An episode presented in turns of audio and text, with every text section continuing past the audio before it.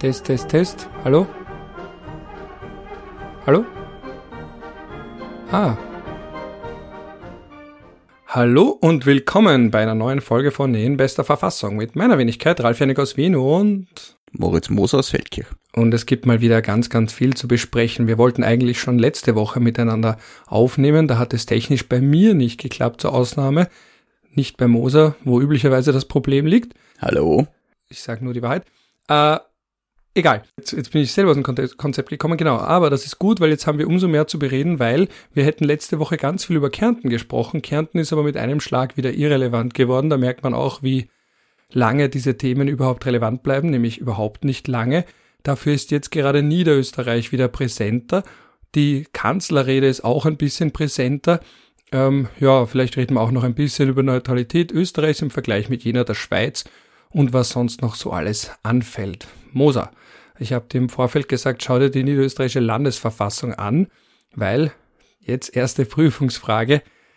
Einerseits haben wir doch ein Proportsystem, haben wir festgestellt. Wenn die FPÖ zum Beispiel will, dass der Herr Waldhäusl Landesrat ist, dann wird der Herr Waldhäusl Landesrat wegen dem Proportsystem. Gleichzeitig braucht sie irgendeine Landesregierung. Wie, wie kommt diese Landesregierung zustande? Warum sind da nicht auch alle drin? Naja, die Landesregierung kommt das Proportsystem zustande und ein Proportsystem bedingt eben, dass äh, Sitze, die zu vergeben sind, nur in einem gewissen Ausmaß vorhanden sind. Und wenn ich natürlich eine Landesregierung mit weniger Sitzen habe als dem Landtag, kann es durchaus sein, dass eine Partei, die im Landtag vertreten ist, nicht in die Landesregierung kommt, wenn ihr proportsmäßig kein Sitz zusteht. Ja, aber heißt das nicht, dass jeder, der im Landtag sitzt, auch einen Landesrat stellt? Na, das wäre ja dann auch nicht wirklich proportional, weil wenn ich jetzt eine Partei mit äh, drei Mitgliedern von 56 im niederösterreichischen Landtag habe. Äh, und ich habe aber, ich weiß, jetzt muss ich zu meiner Schande gestehen, ich habe nicht nachgeschaut, wie viele Mitglieder die niederösterreichische Landesregierung hat, aber sagen wir mal sieben, dann das geht sich das halt einfach proportional nicht wahnsinnig aus. Ne? Dann, dann äh, müsst ihr eigentlich fast zwölf Mitglieder haben oder mehr, damit ich einen, einen stellen kann. Also es gibt kein Äquivalent auch zu einem nicht, amt, nicht amtsführenden Stadtrat in Wien. Gibt es einen nicht amtsführenden Landesrat in Niederösterreich? Na, oder? Na, weil in Niederösterreich die Bildung der Landesregierung im wesentlichen stärkeren Ausmaß von der Landesverfassung geprägt ist als in Wien, weil Wien in erster Linie äh, nach jenem Hauptstück des BVG eingerichtet ist, das die Gemeinden regelt und erst in zweiter Linie Land ist. Das heißt, das BVG regelt, äh, ähm, dass die Bestimmungen der Gemeinden auf Wien grundsätzlich anzuwenden sind und da gilt, das gilt eben auch für die Bestellung äh, des Stadtsenates wie in einer Statutarstadt, der gleichzeitig auch Landesregierung ist. Also das heißt, in Wien ist nicht die Landesregierung gleichzeitig auch Stadtsenat, sondern umgekehrt. Und weil das eben ein Stadtsenat ist, äh, gibt es dort das Proportsrecht, äh, Proportsprinzip, das die Bundesverfassung vorschreibt und wie in den allermeisten Gemeinden üblich, kann der Bürgermeister sagen, der kriegt was, der kriegt nix oder das äh, macht man auf gemeinsamen Beschluss, aber jedenfalls kann man diese Stadträte nicht abschaffen, sondern die äh, kann man nur totstellen, aber das geht auf Landesebene insofern nicht, weil die Landesverfassung das nicht vorsieht und die Bundesverfassung auch nicht. Wunderschön. Wir wollten ursprünglich über Kärnten reden, dann über Niederösterreich und jetzt reden wir über Wien. Das nennt man wohl Wien-Zentrismus. Äh, und ich schließe daraus, Wien ist einfach eine massiv überdimensionierte Gemeinde oder ein massiv überdimensioniertes Kaff oder um es mit den Worten des Standardjournalisten Thomas Mayer zu sagen, ein überdimensioniertes Dorf. Aber gehen wir mal weg von Wien, jetzt wirklich zu Niederösterreich. Also, Jetzt hat sich die Frage gestellt, was für eine Landesregierung gibt es? Die meisten Beobachter, ich auch, sind ja bei sowas immer gutgläubig und haben gedacht, gut, die Frau Mikl-Leitner wird wohl gedrungen, aber doch äh, mit der SPÖ in irgendeiner Form zusammenarbeiten müssen, weil die FPÖ nicht tragbar ist. Ich rufe kurz in Erinnerung, die FPÖ hat, also die F, die Freiheitliche Jugend Niederösterreich hat anno 2017 ein Sujet gehabt, schlechte Photoshop-Bearbeitung, Frau Mikl-Leitner stark verhüllt, man sieht gerade noch ihr Gesicht, aber sonst offensichtlich muslimische Kleidung und darunter stand irgendwas mit, äh, was was genau, ich muss es, äh, Moslem Mama Mickel abwählen. Und ich zitiere da auch noch den Facebook-Post aus dem Jahr 2017. Schluss mit der Zwangsislamisierung unserer kleinsten, Türkischunterricht. Lehrerinnen mit Kopftuch und islamische Feste haben in unseren Kindergärten nichts verloren. Am 28. Jänner, also das war 2017 damals, gehört Mus, was steht da? Da steht jetzt wirklich Moselmama. Ja. Äh, Moselmama Mickel samt ihrem Multikulti Wahnsinn abgewählt. Hashtag FJ, Hashtag NOE, also nö. Ja, also das war das eine und da sieht man dann auch, ja, und die, die FJ, also die hat das zwar gepostet, aber mit einem Kreuz, einem roten Kreuz und FPÖ und das ist auch recht dunkel. Im Hintergrund sieht man dann auch eine Moschee, also schaut ein bisschen aus wie Mordor und da hätte man sich gedacht, ja gut, äh, ja, also ein bisschen Selbstachtung. Jetzt könnte man auch wieder sagen, na gut, die, die Parteijugend ist halt immer ein bisschen radikaler, aber das ist ja nicht alles. Also der Herr Waldhäusler hat auch noch, wir haben da auch in diesem Podcast darüber gesprochen, für äh, Aufsehen gesorgt mit einem geschissenen Sager. Ich sag's ganz lapidar und unakademisch. Und dann heißt es ja oft, dass der Herr Waldhäusl noch der harmlosere ist im Vergleich mit dem Herrn Landbauer.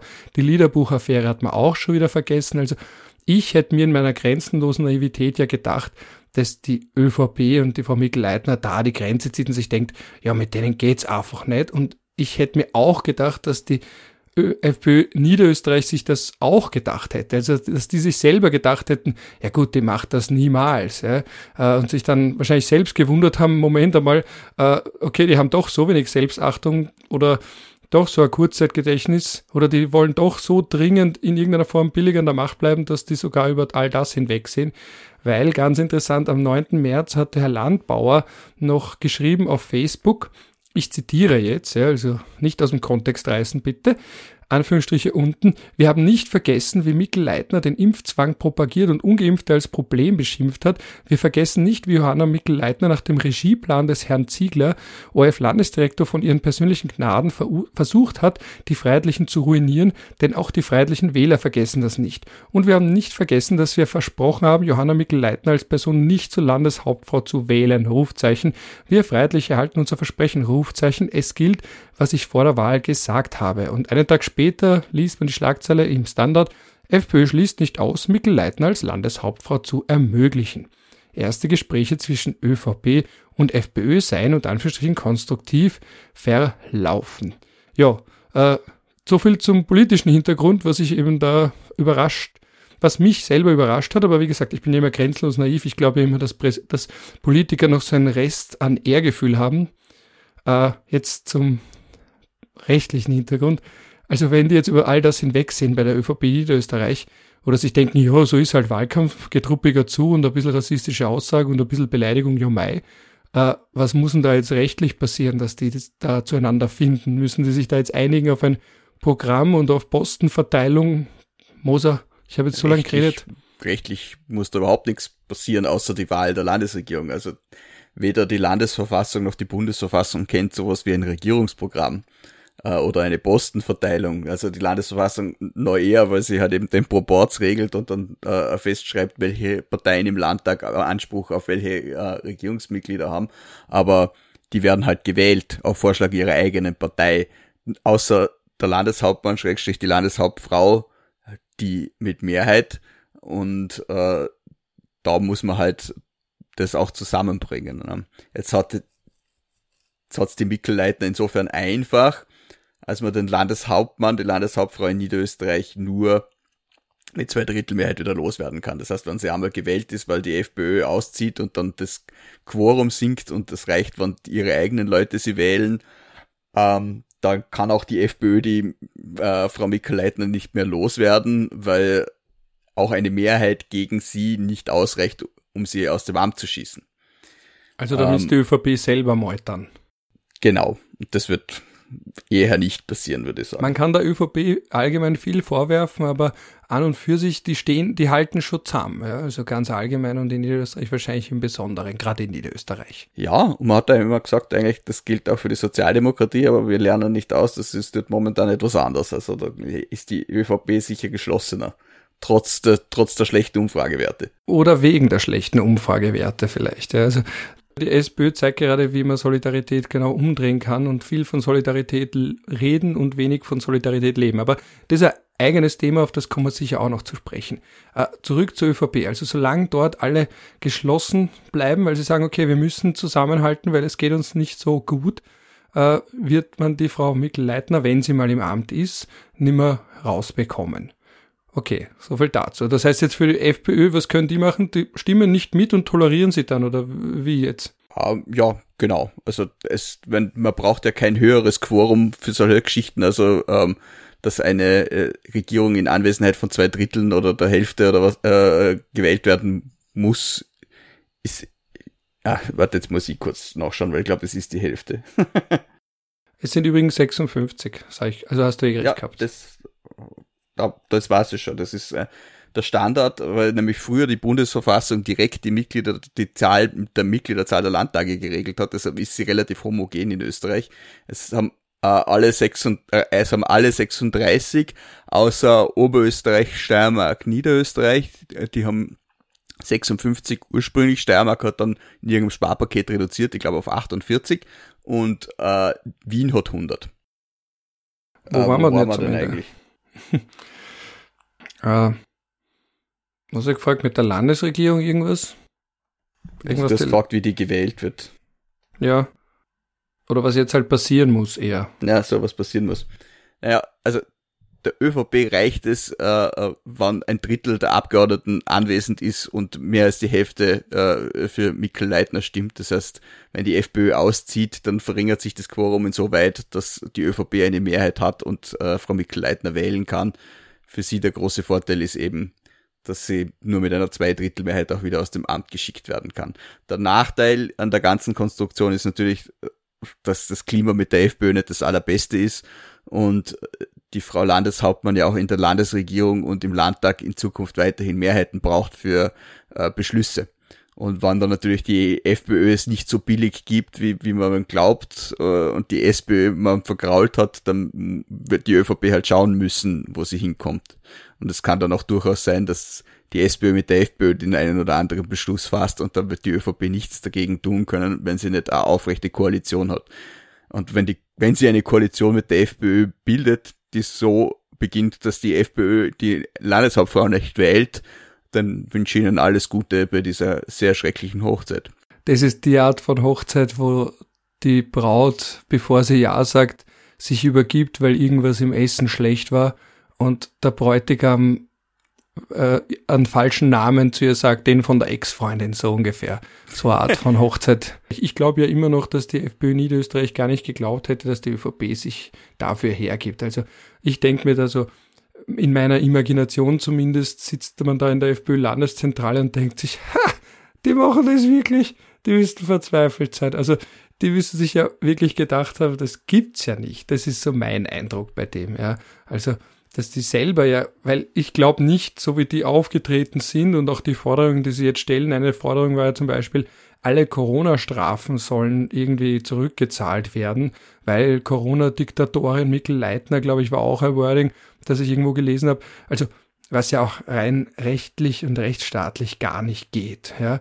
Aber das ist denen ja wurscht, weil die können dann eben sagen, ja, das macht sie nicht, dann machen wir es halt auch nicht. Also, und die FPÖ fühlt sich eigentlich sehr wohl in der Krawallrolle außen immer stärker werden, je schlechter die Regierung sowohl auf Landesebene als auch auf Bundesebene performt. Und da kann man dann halt mal solche Forderungen in den Raum stellen, äh, Krawall machen und ich traue der ÖVP zu, dass sie es trotzdem noch macht, ja, bevor man mit den Verhassten. Wird die Mikleiten über die SPÖ geredet? Rotes Gesindel, das war doch sie, oder? Ja, ja. Ja. Also sie hat sich dann eh entschuldigt, muss man dazu sagen. Aber ja, die ÖVP hat jetzt, glaube ich, so einen Allmachtsverlust in Niederösterreich.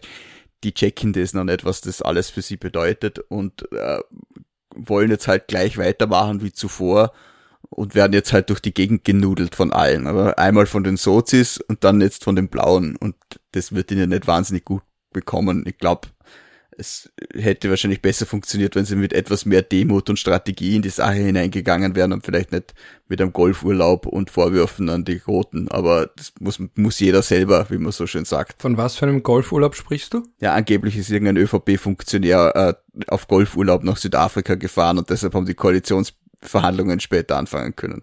Ich wollte gerade fragen, Südafrika. Es ist immer Südafrika. Ja.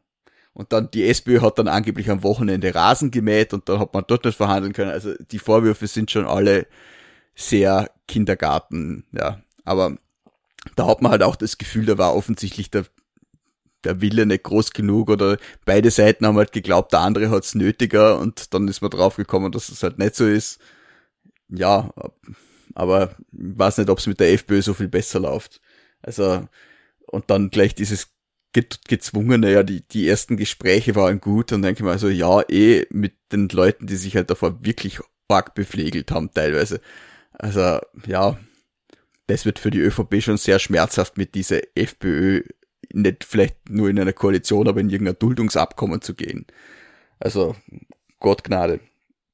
Und vor allem, was macht man dann, wenn es nicht funktioniert? Oder dann sitzen, sitzen alle da, äh, die ÖVP mit der Landeshauptfrau, die sich nicht rühren kann, weil es keine Beschlüsse zusammenbringt und die FPÖ und die SPÖ mit einer Landesregierung, die sie nicht loswerden können, weil die Verfassung das nicht hergibt. Also ja, stelle mir spannend vor.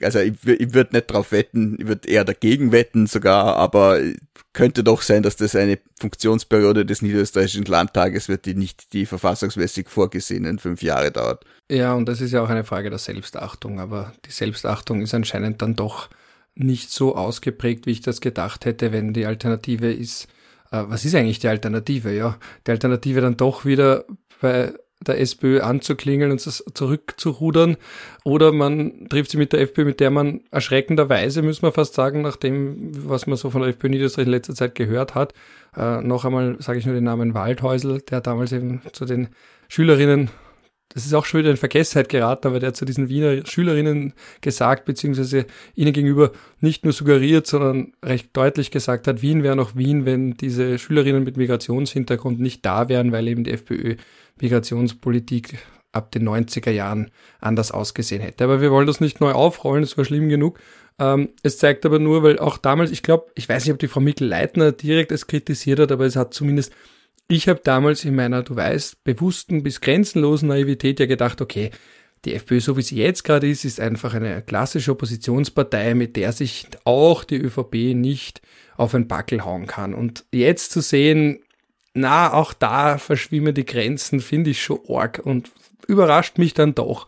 Vor allem, weil es ja heißt, wenn das in Niederösterreich möglich ist, dann ist das im Bund auch möglich, dann ist auch ein Herr Kickel wieder möglich. Und da habe ich auch in meiner einmal mehr grenzenlosen Naivität gedacht, mit dem Herrn Kickel geht sich nichts mehr aus, einfach weil der hat gezeigt, der hat keinen Genierer, da jetzt alle möglichen Leute zu mobilisieren, die man nicht mobilisieren sollte, Geister zu rufen, die man nicht rufen sollte, äh, Wissenschaft komplett zu verunglimpfen, äh, das Pferdeentwurmungsmittel, das er damals empfohlen hat, und was weiß ich alles. Ja, also was ja auch schon wieder alles vergessen ist. Und ich habe schon vergessen. Jetzt will ich gar nicht wissen, wie viele Sachen ich vergessen habe, die man nicht vergessen sollte und die viele andere vergessen haben, die ein noch schlechteres Gedächtnis haben als ich oder die viel von dem gar nicht mitbekommen haben, was ich mitbekommen habe. Also ja, also sagen wir so, die Grenzen verschieben sich immer mehr und sie verschieben sich anscheinend so weit, dass auch auf Bundesebene man mittlerweile nicht mehr ausschließen kann, dass die ÖVP, wenn sie doch das erste Mal seit wie vielen Jahren sind es jetzt nochmal äh, mittlerweile 35 Jahre? Na, 36. 36 Jahre. Äh, bevor sie in die Opposition geht, dann zur Not legt man sich auch mit einem Herrn Kickel vielleicht doch noch einmal ins Bett. Also ich kann es mir mittlerweile vorstellen. Ich hätte es noch vor ein paar Wochen mir nicht vorstellen können. Ja. Mein lieber Klassenvorstand hat immer gesagt, es ist unglaublich, was in einen Menschen hineinpasst, solange es gratis ist, äh, im, mit Blick auf Buffets. Und ich glaube, das kann man in abgewandelter Form auch auf Parteien äh, ummünzen. Das ist unglaublich, was mit Parteien alles möglich ist, so, wenn es um die Macht geht. Und ich glaube, äh, da ist die ÖVP nicht alleine, aber natürlich, je länger man an der Macht ist, desto härter hängt man auch dran. Ich möchte auch nicht wissen, wie sich die SPÖ Wien verhalten würde, wenn's, wenn sie mal in eine ähnliche Bredouille kommen würde. Apropos hineinpassen, ich war am Wochenende in der Lugner City beim äh, bei beim Running Sushi, das auch ein All-You-Can-Eat-Sushi ist. Es gibt dort Roboter, die dir Getränke bringen. Und wie ich gekommen bin, und ich bin ein guter Esser dort. Ja. Also ich bin auch schon mal rausgewankt aus seinem Running Sushi. Und damals hat der Kellner gesagt, das bringt doch keinem was. Aber was ich dort gesehen habe, das passt zu deiner Aussage. Das ist vollkommen unpolitisch, aber da hat sich ein Herr, der mir aufgefallen ist, weil er schon gegessen hat, als ich mich hingesetzt habe und weiter gegessen hat, als ich schon fertig war. Und wie gesagt, ich bin ein guter Esser und habe da auch extra nichts gefrühstückt. Und dann hat sich der Herr übergeben, hat es noch zurückgehalten und es ist ihm dann zur Nase rausgekommen. Also um Gottes Willen. Ja, und der, der Kellner bei diesem Running Sushi, du hast ihm angesehen, also ich dachte so, ihr Trotteln, ja, so, wer hat jetzt was davon, ja. Aber das, das ist so gesehen, das, was ich da gesehen habe, auch nicht so weit weg von der Politik, wie man meinen möchte.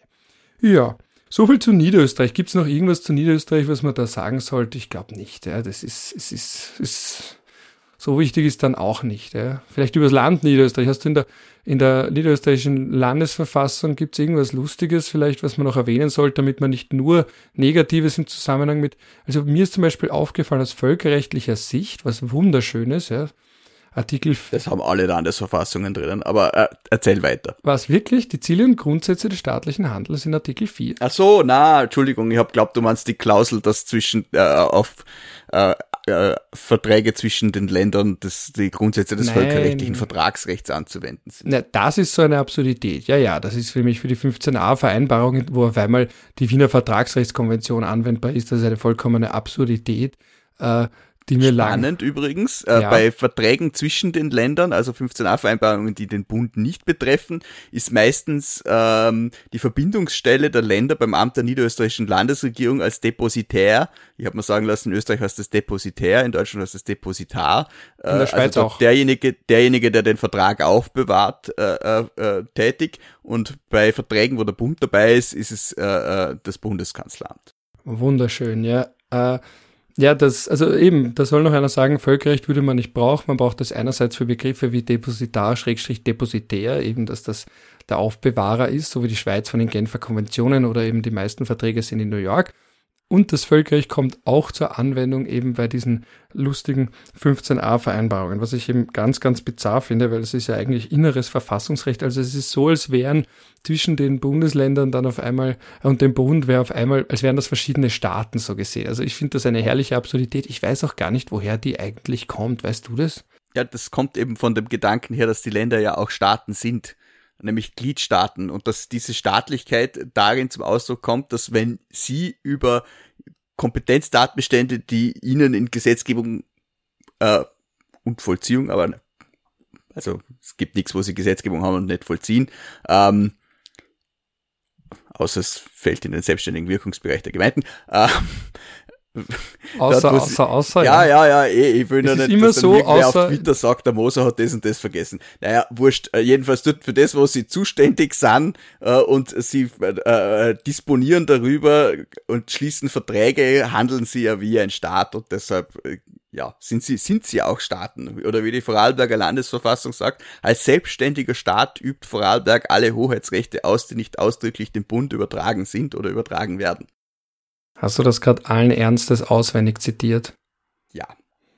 Ein Teil in mir bewundert dich, ein Teil schaut dich mit verliebten Augen an und ein anderer Teil denkt sich, das ist irgendwie falsch. Aber der Teil, die positiven Teile überwiegen, mit zwei Drittel Mehrheit. Da bin ich aber froh. Zurück zur niederösterreichischen Landesverfassung. Im Artikel 4 ist was Wunderschönes. Na, das wollte ich noch sagen, was wir gerade zum Völkerrecht gesagt haben. Wenn ich jemals, also wenn jemals jemand äh, einen Bundesstaat unabhängig machen wollen, Bundesland, Verzeihung, ein Bundesland unabhängig machen wollen würde, dann würde ich das daraus ableiten, würde sagen, na schaut her, jetzt kommt sowieso schon das Völkerrecht zur Anwendung bei den Verträgen, also wir sind eh schon so ein bisschen ein Staat. Rein völkerrechtlich ist natürlich ein einzelnes Bundesland kein Völkerrechtssubjekt auch so wie in den USA auch die Bundesstaaten, also eben die Federal States, keine Völkerrechtssubjekte sind, obwohl die einen sehr, sehr weitgehenden Föderalismus haben. Also Völkerrechtssubjekt ist immer nur der Gesamtstaat, also eben äh, die USA in ihrer Gesamtheit oder eben in, ich, erwähne das Beispiel deswegen, weil ich eben im Februar auf dieser Studienreise war in den USA. Darüber könnte man später auch noch sprechen, wenn wir genug Zeit haben. Wir sind schon bei einer halben Stunde, sonst irgendein andermal. Äh, aber eben, wenn ich da jetzt ein Landeshauptmann wäre oder eine Landeshauptfrau mit Sezessionstendenzen, dann würde ich das darauf gründen, dass ohnehin schon das Völkerrecht auf die 15a-Vereinbarungen zur Anwendung kommt und daraus sich ableiten lässt, dass diese einzelnen Bundesländer sowieso schon sehr nah am Staat sind und es nur noch ein kleiner Schritt ist in Richtung vollkommene Unabhängigkeit. Und dann würde ich hoffen, dass ich niemals unabhängig werde, weil unabhängig sein ist ja gar nicht so leibernd. Übrigens haben, äh, gibt der Bund den Ländern eine eingeschränkte Möglichkeit, mit dem Ausland vertraglich in Kontakt zu treten, nämlich über den Artikel 16 BVG, äh, der den Ländern die, das, äh, die Aber Möglichkeit einräumt. Hm? Aber nur mit angrenzenden Bundesländern. Ja, mit angren an sie angrenzenden Staaten und deren Gliedstaaten. Und auch das unter einer sehr strengen Kontrolle des Bundes. Da kann eigentlich eh alles canceln, was das betrifft. Und äh, es gibt meines Wissens bis heute keinen einzigen Artikel 16 BVG-Vertrag. Ui, jetzt hast du aber dazu eingeladen, dass vielleicht doch irgendwer einen ausgräbt, wo es vielleicht doch irgendein... Na, na, ich glaube, der Busjäger hat das mal gesagt und wenn es eine Kapazität in Österreich in dem Bereich gibt, dann ist es der Peter Busjäger, also habe ich da keine, kein schlechtes Gewissen, das einfach wie ein Papagei nachzuplappern. Also, und ich glaube auch, dass ich doch ein groß genuges Auge auf die Szene habe, dass es mir aufgefallen wäre, wenn plötzlich irgendein Bundesland einen Artikel 16 Vertrag hat. Auch spannend übrigens, ähm, es gibt äh, VfGH-Judikatur zur Rechtsnachfolge der Länder mit Bezug auf die Reichsgaue und äh, nachdem ja Österreich vom Deutschen Reich nur okkupiert, aber nicht annektiert wurde, wie wir alle wissen, Ralf, völkerrechtlich, völkerrechtlich. Ja, auch innerstaatlich wird das so gesehen. Nicht politisch. Politisch könnte man jetzt streiten. Ja, ja, aber wir reden ja nicht über die Politik da. aber die Länder sind Rechtsnachfolger der Reichsgauer, das finde ich nämlich spannend. Jetzt könnte man das, na, ich mache das Fass jetzt nicht auf, weil ich wollte ja eigentlich noch vom Artikel 4 der niederösterreichischen Landesverfassung sprechen. Der hat ah, nämlich, ja, die Staatszielbestimmungen. Ja, Staatsziel, Staatszielbestimmungen. Wunderschön, oder? Äh, dass man zumindest weiß, was in der Zukunft oder auch in der Gegenwart das Sollen, da sind wir beim Sollen, bei den Staats, Gliedstaatszielbestimmungen, nicht beim Sein. Jedenfalls, Artikel 4, Punkt 4, Jugend, Familie und ältere Generationen ich zitiere, das Land Niederösterreich hat die Familie in ihren verschiedenen Erscheinungsformen zu unterstützen und in Anbetracht, dass Kinder aufgrund ihrer Verletzbarkeit besonderen Schutz und besonderer Fürsorge bedürfen, ihre Anliege im Sinne der UN-Konvention über die Rechte des Kindes im Wirkungsbereich des Landes besonders zu fördern sowie die Interessen der älteren Generationen zu unterstützen und ein Altern in Würde zu sichern. Was ich schön finde, einen Verweis auf einen völkerrechtlichen Vertrag, die UNO-Kinderrechtskonvention, die übrigens von allen Staaten ratifiziert wurde, bis auf einen. Was glaubst du, welcher nicht? Die USA. Richtig. War bis vor kurzem waren es noch zwei Länder, Somalia und die USA. Und ich glaube, dann hat sich irgendeiner Diplomaten Somalia gedacht, so, wir ratifizieren das Ding jetzt, dann sind die USA ganz alleine da. Warum nicht? Wie so oft, weil die USA da irgendwie sagen, wir lassen uns nicht reinreden, was wir mit unseren Kindern machen und so weiter und so fort. Die haben ja auch ihre Souveränitätsdebatten, die noch obskurer sind wie teilweise unsere EU-Debatten, aber das würde auch den Rahmen sprengen. Aber wenn du die niederösterreichischen Staatszielbestimmungen bringen darfst, dann darf ich noch einen wunderschönen Artikel aus der Vorarlberger Landesverfassung zitieren. Artikel 5, Landessprache. Die deutsche Sprache ist die Landessprache. Das Land bekennt sich zur Pflege der in Vorarlberg beheimateten Mundarten. Das ist aber wunderschön, ja, weil ich ja. wollte gerade sagen, Deutsch in Vorarlberg habe ich noch selten gehört. Es ist eher hypothetisch. Die Lehrer haben bei uns immer gesagt, erste lebende Fremdsprache Deutsch. Ich habe auch letztens, als ich in Ungarn unterrichtet habe, am Abend mir gedacht, entweder ich schaue mir jetzt irgendeinen Film an oder ich schaue nach eine Schweizer Diskussionssendung, also das Pendant zu Im Zentrum war das, zum Thema Neutralität. Da habe ich gedacht, ja, jetzt schauen wir mal, was unsere Freunde in der Schweiz diskutieren. Und ich muss echt sagen, eine Stunde Diskussion auf Schweizerdeutsch ist hart. Also ich habe einige Male auf diesen Knopf gedrückt, wo man 15 Sekunden zurückspult äh, bin mir nicht sicher, ob ich alles verstanden habe. Es war aber eine wirklich sehr hochqualitative Diskussion, ganz allgemein mit sehr kontroversiellen Standpunkten, aber es war sehr gepflegt. Aber gleichzeitig ein Teil in mir, und ich hoffe, ich stoße jetzt keinen Schweizer vor den Kopf. Ich weiß, dass wir Schweizer Hörer haben.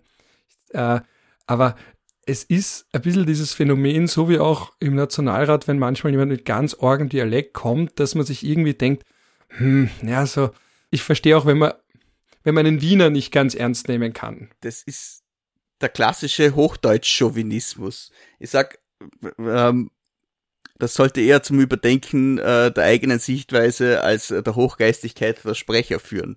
Ich sag, eine Sprache ist ein Dialekt mit einer Armee und einer Marine, hat irgendwer mal gesagt und äh, so ist es auch. Nur je, weil jemand Dialekt oder Mundart spricht, ist er kein dümmerer Mensch. Na, eh nicht. Wir, wir, sind so, wir sind so erzogen worden, das zu glauben, ja. Na, eh nicht. Ich bin auch wirklich dafür, dass man einzelne Sprachtraditionen fördert. Äh, aber ich merke auch eben, man hat da in sich drin dieses, dass man da aktiv sich sagen muss, nur weil der eben ganz viele Üs und Is verwendet und es so klingt, als würde er jedes Wort verniedlichen, dass es trotzdem sehr intelligent, ach, das klingt, ich red mich da in was rein. Also, ja, ich finde das übrigens spannend. Ich habe das vor allem bei, bei Menschen eher aus dem linken Spektrum festgestellt, dass es da eine ganz äh, massive äh, Ablehnung gegenüber Dialekt und Mundart gibt, wo es ja Leute gibt, die ja lieber sprechen, als würden, wären sie in Hannover geboren worden, als dass man erkennt, dass sie ein Österreicher sind und die ansonsten jede Form von Minderheitsidentität äh, mit dem Vorschlaghammer schützen würden, aber diese nicht. Ist auch spannend. Ja, das ist dieser selektive äh, Minoritätsbegriff, glaube ich, dass man alles, was nicht nahe an einem selber ist, unbedingt beschützen möchte, aber das eigene wieder abwertet. Also das hat mir der Linken auch oft vorgeworfen, äh, zu Recht teilweise, also dass man sagt, gut, über Österreich oder über das eigene Land schimpft man gern, aber jede andere Kultur ist für sich genommen enorm wertvoll, nur die eigene nicht. Also da könnte man auch ganz tief reingehen, bis hin zu in Deutschland die Antideutschen, aber das würde jetzt einmal mehr den Rahmen sprengen, deswegen gehen wir noch einmal zurück zu den Landtagswahlen. Ja. Wir haben viel über Niederösterreich jetzt gesprochen.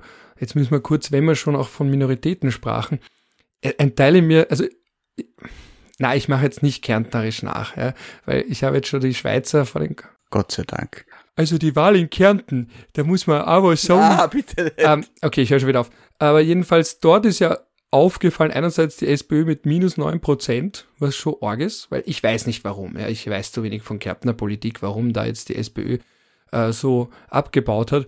Äh, gleichzeitig dann auch die FPÖ dort stark und was sehr interessant ist, einmal mehr bei unserem äh, gerne zitierten, äh, noch nie Gast, aber eben geistig Gast, Laurenz Enser, Jedenastik, der festgehalten hat auf Twitter zweimal diese starke und auffällige Korrelation zwischen Impfstatus und FPÖ-Wählerschaft. Also, dass das alles diese Spätfolgen sind von Corona, wo die FPÖ sich positioniert hat als gegen eh alles und Diktatur und so weiter und dass man damit halt wirklich bei einem signifikanten Bevölkerungsanteil Stimmen holt.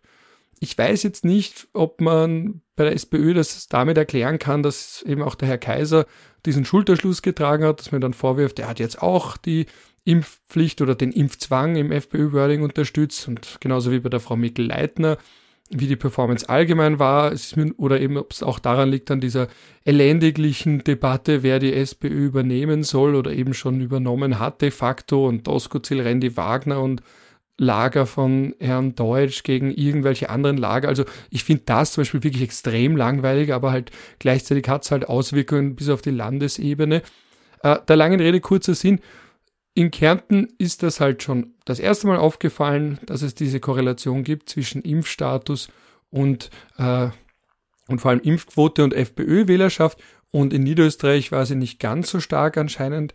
Äh, aber dort ist sie auch noch immer da. Also das ist schon auch in, interessant. Also wie auf einmal aus einem Nadelstich mit einer Impfung gegen eine potenziell desaströse bis todbringende Krankheit auf einmal ein riesiges Politikum wird und man sich dann manchmal denkt, Moment mal, früher war das alles nicht Thema. Jetzt haben wir auf einmal Masernausbrüche und so weiter. Also es wird auf einmal, äh, Dinge werden politisch, die früher allgemein akzeptiert wurden, wahrscheinlich auch eine langfristige Folge von Social Media, aber zum dritten Mal heute sage ich, das würde wahrscheinlich auch den Rahmen sprengen. Hast du noch irgendwas zu Kärnten zu sagen? Na, nichts Vernünftiges. Ich möchte nur kurz noch eine Sache zu Kärnten sagen. Äh, Kärnten hat, glaube ich, beherbergt den See mit der niedrigsten prozentuell äh, öffentlichen, mit den wenigsten öffentlich zugänglichen Flächen, also der, der Wörthersee. Das haben wir damals bei Addendum gemacht. Also nicht wir, die Steffi Braunisch war das, die da die Seen vermessen hat äh, und die da festgestellt hat damals. Also ich bin mir ziemlich sicher, dass der Wörthersee damals der der, oder was der Wolfgangsee? Na, ich glaube, es ist eher das der war der Wörthersee mit, der, mit den wenigsten Flächen prozentuell, die öffentlich zugänglich sind und der am stärksten privatisiert ist. Daran muss ich immer denken, wenn ich an Kärnten denke. Hätten wir das auch abgehabt. So, wir könnten noch kurz, also ich habe noch, wenn wir da jetzt quasi 30 Jahre zurückgehen, damals gab es ja noch Großparteien, jetzt haben wir ganz kurz die SPÖ-Führungsdebatte angesprochen. Äh, da fällt mir nur noch ein, äh, ich muss trotzdem noch was dazu sagen, weil ich es so interessant finde, wie die SPÖ sich da selbst immer wieder schwächt, weil eigentlich würde man ja glauben, dass die SPÖ jetzt profitieren kann von Themen wie Inflation, äh, Mietpreisbremse, die nicht kommt, also dass die Miet wieder ansteigen, dass ich jetzt auch wieder heute gehört habe von Leuten, die, also ich mache jetzt die mieseste Art von Journalismus. Ich habe heute ein Taxi gebraucht, weil ich recht knapp zu einem sehr ernsten Termin war also ein Uber und dann hat mir eben der Herr im Taxi gesagt, er weiß jetzt wirklich nicht, was er machen soll, weil seine, er zahlt jetzt so viel für Strom und Freunde von ihm haben überhaupt ihren Stromvertrag verloren. Äh, also das wären ja eigentlich SPÖ-Kernthemen, aber es sind keine SPÖ-Kernthemen, weil die SPÖ nicht bei irgendwo 40 Prozent steht, sondern irgendwie da so hingrundelt und die FPÖ absahnt. Also, und ich weiß nicht, inwiefern das liegt an dieser elendiglichen Parteichefdebatte, äh, die eh keinem was bringt, äh, weil ja, aber, aber es ist zumindest auffällig. Und da fand ich noch interessant, dass der Herr Doskozil in die Offensive gegangen ist, weil er dem Profil, dem mittlerweile unter der Führung von Frau Thalhammer stehenden Profil ein Interview gegeben hat, wo er offen über das Thema gesprochen hat, seine Stimme, also dass er ja klingt wie, ähm, äh, da möchte ich despektierlich, aber er weiß ja selber, also wie so ein Mafia-Pate, ein bisschen wie Marlon Brando in, äh, in der Pate äh, und dass man das offen angesprochen hat, weil er ja selber dann auch gesagt hat, naja, bei einem Politiker mit Ambitionen ist das logischerweise ein Thema und man kann nicht so tun, als wäre es kein Thema. Es wurde bei Alois Mock damals ja auch thematisiert, dessen Erkrankung. Also, dass man ihn offen fragen muss, sind sie überhaupt fit genug, um eine der größten Parteien des Landes zu übernehmen oder eben um die Kanzlerschaft zu übernehmen. Und er hat das ja dann mit einem Ja beantwortet und hat das quasi damit auch aufgeräumt interessanter Punkt war, dass er gesagt hat, es ist dann für ihn schwierig bei so Zeltfesten, weil er nicht so laut sprechen kann. Ich dachte mir, ist das die leibendste Ausrede überhaupt? Also es wird eh so sein, aber gleichzeitig erspart er sich damit viele Gespräche, die für viele oder manche Politiker wahrscheinlich gar nicht so angenehm sind oder sehr anstrengend sind, die kann er sich damit auch ersparen. Aber gleichzeitig, die Stimme ist halt das Werkzeug des Politikers und wenn das Werkzeug nicht funktioniert, wird es zumindest um einiges schwieriger. Das ist schon hart, ja. Aber weiß man eigentlich, ob das jemals wieder besser wird bei ihm oder hat er da was dazu gesagt? Ich muss gestehen, ich habe das Interview nicht gelesen. Ich habe es jetzt auch nicht mehr auswendig im Kopf. Es war zumindest so, dass jetzt die Stimme ähm, mal halten sollte. Ob sie besser wird, ich glaube, weiß ich nicht, ob da was dazu gesagt wurde, aber zumindest ist es nicht so, dass er äh, es stand anscheinend ganz am Anfang im Raum, dass überhaupt gar nichts mehr weitergeht. Und dann ist er eben äh, zu einem Experten irgendwo in Deutschland gegangen, der eben da mehrfach ihn behandelt hat. Auch Eingriffe waren dabei. Äh, also zumindest, dass die Stimmbänder gerettet wurden. Und dann gibt's noch irgendwas, das Wort Verknöcherungen, das klingt für mich immer so brutal. Ob es besser wird, weiß ich nicht, ob das gesagt wurde, aber zumindest jetzt nicht so viel schlechter, dass man sagen muss, er muss aus der Politik raus. Vielleicht ist das dann auch eben der Punkt, wo er jetzt lang sich überlegt hat äh, und jetzt dann irgendwann die SPÖ wirklich übernimmt, aber diese Spekulationen sind mir dann eh auch zu blöd. Ich fand nur den Punkt eigentlich wichtig und auch diese Aussage sympathisch, dass er schon gesagt hat, auch, dass er bewusst in der Öffentlichkeit steht und bewusst in die Öffentlichkeit geht, weil wir ja auch in Österreich recht gut darin sind, Menschen mit Erkrankungen oder mit Schwächen oder äh, natürlich auch mit Behinderungen in der Öffentlichkeit mehr oder weniger zu verbannen äh, und so zu tun, als gäbe es die gar nicht. Äh, und das kann ja auch gesellschaftlich was bewirken, wenn man Dinge anspricht oder eben auch öffentlich sieht, wie ein Handicap. Und das ist für einen Politiker natürlich ein Handicap, wenn die Stimme nicht so funktioniert, wie sie funktionieren sollte. Es ist natürlich auch immer ein medienrechtliches Problem, was mir jetzt äh, besonders bewusst ist, weil ich heute mit unseren Trainees darüber gesprochen habe. Äh, und Krankheiten zählen natürlich auch zum höchstpersönlichen Lebensbereich, auch bei Politikern. Und natürlich, so eine Krankheit mit einer Stimme kann man nicht verheimlichen. Ähm, aber es ist immer die Frage, wie weit man da berichten kann und auch darf. Äh, da geht es nicht immer nur ums Verheimlichen, da geht es eben auch darum, dass wenn jemand nicht selber darüber spricht, äh, sich schon die Frage stellt, inwiefern Medien das dürfen. Ja, ich weiß nicht, wie das bei Alois Mock damals war. Also ich glaube, das war ja wirklich die Situation, jeder hat es gesehen, aber es hat niemand drüber gesprochen. Das passiert ja auch manchmal in der Politik, auch bei Jörg Haider in einem ganz anderen Kontext äh, aber und bei manchen Politikern, wo es jeder weiß oder alle tuscheln und keiner spricht drüber, als wäre es nicht da, obwohl es offensichtlich da ist. Lustigerweise sind das gerade zwei Bilderbuchfälle in die eine und die andere Richtung. Also das Profil hat ja dann die, die äh, Parkinson-Erkrankung von Mock auch thematisiert. Äh, das ist zulässig medienrechtlich, weil es eben auch um die Frage der Amtsfähigkeit geht. Da äh, sagen die Gerichte dann auch, das muss, da muss der Diskurs darüber zulässig sein beim Haider war es das nicht. Also da gibt's auch Judikatur dazu, dass man solche Dinge nicht besprechen darf, weil sie eigentlich hauptsächlich dem Voyeurismus dienen. Man äh, kann schon sagen, dass er in der einen oder anderen Bar war, bevor er diesen Unfall hatte, aber was ansonsten äh, möglicherweise noch im höchstpersönlichen Lebensbereich an diesem Abend oder davor passiert ist, äh, geht die Öffentlichkeit auch nach dem Tod der Person nichts an. Ja, und das ist ja auch der Punkt, was solange es nicht irgendwie sich auswirkt auf die äh, Amtsführungsfähigkeit und auch in dem Punkt dann wichtig eben dieses große Wort öffentliche Interesse und berechtigtes öffentliches Interesse eben. Also Gaudium mag auch öffentliches Interesse sein, aber es ist kein berechtigtes, wenn sich die Leute irgendwie gern das Maul zerreißen und dergleichen. Äh, und da sind wir jetzt noch einmal doch bei der Brücke zu Kärnten. Ich glaube, Kärnten ist auch das Bundesland, wenn wir schon Jörg Haider erwähnen, das am häufigsten Regierungswechsel, also Regierung jetzt im, im lapidaren Sinne gemeint, also Wechsel an der Spitze haben. Das ist eines von den Bundesländern, das nicht immer äh, dominiert wird von einer der beiden Großparteien, sondern am häufigsten da wechselnde Landeshauptmänner hatte und allgemein Konstellationen, wenn ich mich richtig entsinne, weil alle anderen, also einige sind ja sowieso immer eine Bank äh, und ein paar wechseln ein bisschen ich glaube, Kärnten wechselt da am häufigsten. Das stimmt. Also wenn es, wenn es jetzt richtig in Erinnerung habe. Vorarlberg ist nie gewechselt, äh, Tirol auch nie, also jetzt wenn man nur den Landeshauptmann nimmt natürlich. Äh, Salzburg ist von schwarz auf rot und von rot auf schwarz gewechselt. Äh, Oberösterreich ist nie gewechselt. Niederösterreich hatte einmal einen roten Landeshauptmann, glaube ich, ganz zu Beginn.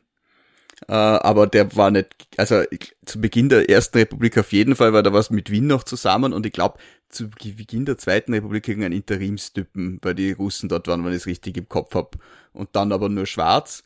Dann äh, die Steiermark ist auch äh, von schwarz auf rot und rot auf schwarz zurück. Und in Kärnten war es ähm, von rot auf blau auf schwarz auf blau auf orange auf rot, wenn ich es richtig im Kopf hab, so ungefähr.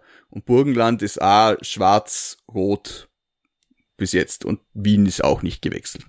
Aber ja, Kärnten, Kärnten wechselt eindeutig am häufigsten.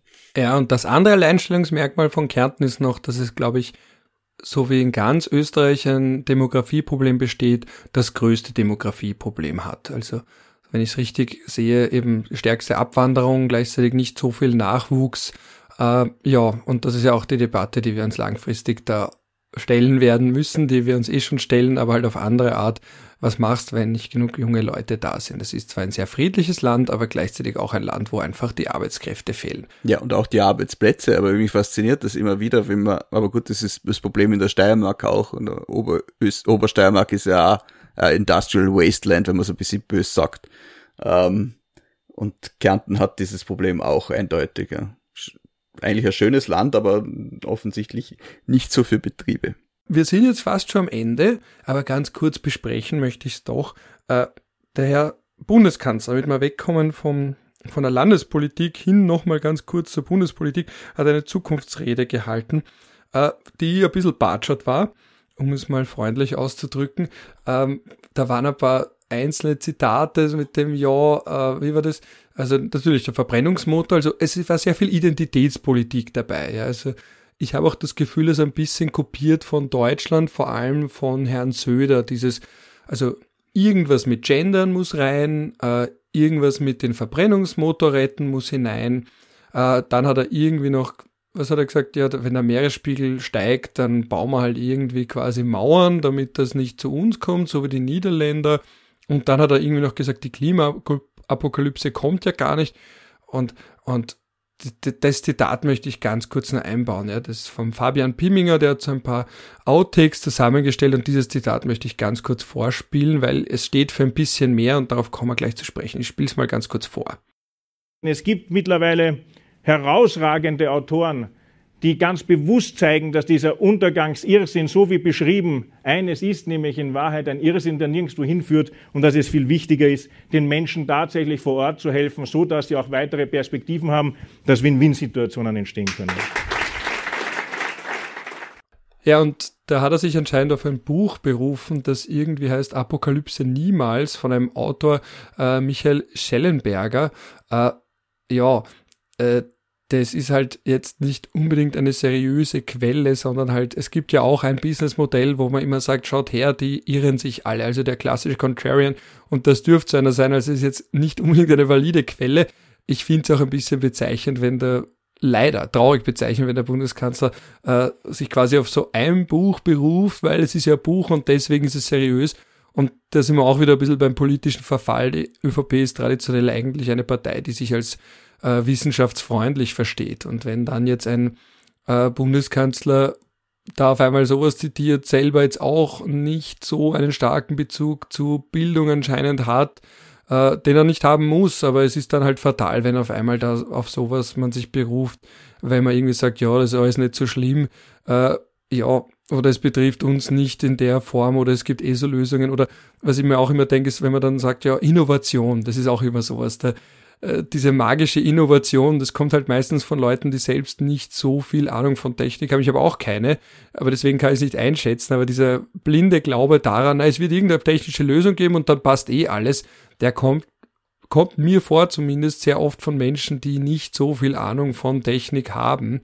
so wie mit irgendeinem Reaktor, wo es in den USA vor ein paar Monaten einen Durchbruch gegeben hat und dann haben gleich die ersten geschrieben, schaut her, das wird uns retten, das ist die Zukunft und dann haben einige mit Ahnung gesagt, halt, halt, halt, es ist zwar ein Durchbruch, aber das wird uns jetzt nicht da, das heißt nicht, dass wir uns zurücklehnen können und alles ist leiwand, ja. Also das nur ganz kurz auch zu dieser für mich ernüchternden Rede. Ich rede heute so viel, Moritz. Das macht nichts, du darfst da mal reden, Ralf. Es ist aber du hast ja viel interessantere Sachen zu sagen eigentlich. Ach, genau. Ich glaube, die Leute hören wegen dir und das finde ich auch gut so. Ich, ich, ich mache den Podcast auch wegen dir. Ja. Oh, ich mache den Podcast wegen dir, Ralf. Ja. so, gibt's gibt's von deiner Meinung, äh, von deiner Warte da noch was oder habe ich da jetzt eh schon Bevor meine Frau die Tür eintritt aus Eifersucht, lass es lieber bleiben. Ja, ja dann habe ich noch ganz kurz eben diese, diese Kanzlerrede auch noch hineingepackt, ja. Ja, schön. Was ich auch noch kurz hineinpacken wollte, ist, die Schweizer haben eine Neutralitätsdebatte, die ich vorhin schon erwähnt habe. Und ich finde es sehr schön, wie viele Parallelen es zu unserer gibt. Aber gleichzeitig ist es auch interessant, um wie viel strenger die Schweizer sind. Die wenden ja ihre Neutralität sogar auf Bürgerkriege an, wo wir das raushalten. Und die haben ja auch keine EU-Debatte da irgendwie drin mit den Grenzen der Neutralität.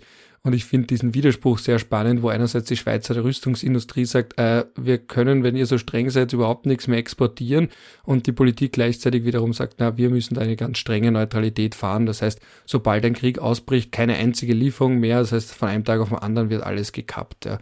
Finde ich, finde ich sehr interessant. Ich weiß, dass sich das in Österreich auch sehr viele wünschen würden, äh, aber da ist halt sagen wir so, das Schweizer Modell leben wir dann gar nicht so sehr. Also ich habe einen Beitrag im Pragmaticus dazu geschrieben, dass das Schweizer Modell für uns eigentlich nie ein Vorbild war im genuinen Sinne, weil dazu sind wir viel zu früh der UNO beigetreten als Bestreben nach Unabhängigkeit. Wir haben schon 1947 den Antrag beim Generalsekretär eingebracht.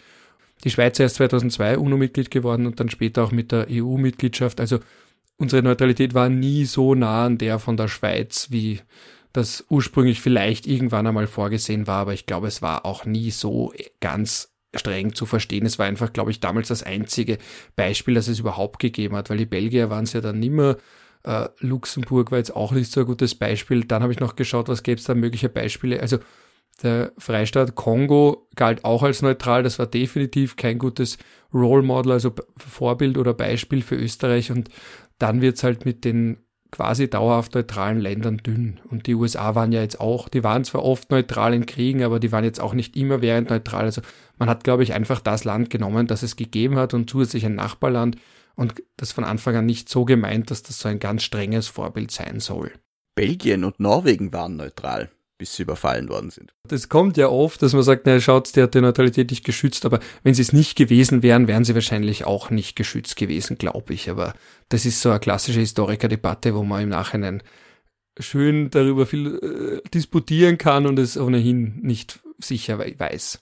Aber glaubst du, dass wenn die Belgier 1914 nicht neutral gewesen wären, sondern in einem offenen Bündnis mit Frankreich. Das ist übrigens der Grund, warum die Belgier neutral waren, weil sie 1830 nach der belgischen Revolution bei Unabhängigwerdung von den Niederlanden äh, weil man da gesagt hat, die dürfen auf keinen Fall zu eng an Frankreich heran, weil dann wird Frankreich zu stark und die haben ja erst vor 15 Jahren aufgehört, äh, Krawall zu machen. Die dürfen jetzt nicht wieder zu stark werden. Das europäische Mächtegleichgewicht muss gewahrt werden. Deswegen hat man da bei Belgien gleich gesagt Neutralität. Ich glaube, das Ergebnis wäre genau dasselbe gewesen, weil die Deutschen haben ja Belgien überfallen und danach sind ja alle anderen in den Krieg eingetreten. Also der, der vorher war okay, sie waren davor schon im Krieg wegen der ganzen Bündnisspirale, aber es, ja, hätte jetzt, wenn Belgien jetzt im Bündnis gewesen wäre, hätte man höchstens Verteidigungsanlagen näher an die deutsche Grenze gebaut. Und, aber die Deutschen hätten dann halt, äh, ich glaube, es war ein großer Imageverlust für die Deutschen auch international gegenüber den blockfreien Staaten, dass sie Belgien überfallen haben. Das war halt wirklich so, äh, sie haben diese Neutralität gebrochen Geschichte. Wenn Belgien nicht neutral gewesen wäre, hätten sie halt einen Feind angegriffen. Das wäre wahrscheinlich für die Deutschen besser zu verkaufen gewesen. Am Ergebnis hätte es wahrscheinlich nichts geändert. Da gab es damals eine ganz, ganz wilde Debatte, auch in Wien. Der Josef Kunz hat seine Habilitation darüber geschrieben, ob das völkerrechtswidrig war und ist zu dem Schluss gekommen, dass es völkerrechtswidrig war und wurde dafür, hätte er fast die Habilitation nicht durchbekommen, weil damals der Alexander Holt-Ferneck, das ist der österreichische Karl Schmidt, gesagt hat, nein, das war gerechtfertigt aufgrund des Notstands. Und Josef Kunz, also des deutschen Notstands aufgrund des Krieges, und der Josef Kunz, ein vergessener österreichischer Völkerrechtler, auch ein ganz großer Name, auch ein Kelsenschüler, der hat argumentiert, nein, es war kein Notstand, sondern ein militärischer Vorteil. Und das ist nicht dasselbe. Also Notstand ist wirklich das Überleben eines Staates, militärischer Vorteil ist das quasi besser Leben eines Staates. Also so als er nicht formuliert, so formuliere ich es jetzt. Ich hoffe, es macht in irgendeiner Form Sinn. Aber da sieht man auch, wie die Politik und die politische Meinung, also der Holt Ferneck war eben, wie gesagt, sowas wie der österreichische Karl Schmidt, äh, ein Deutsch-Nationaler auch, der eben da jetzt nicht mehr rechtlich argumentiert hat, sondern wirklich ganz klar politisch argumentiert hat, dass dieser Bruch der belgischen Neutralität zwar eine Völkerrechtsverletzung war, aber die war entschuldigt oder gerechtfertigt aufgrund der Notlage, die aber zu dem Zeitpunkt eben noch nicht bestanden hat, weil das wird ja dann heißen, im Krieg ist alles erlaubt und das Gegenargument war schon er vor dem Ersten Weltkrieg, es ist auch im Krieg nicht alles erlaubt bzw. gerechtfertigt.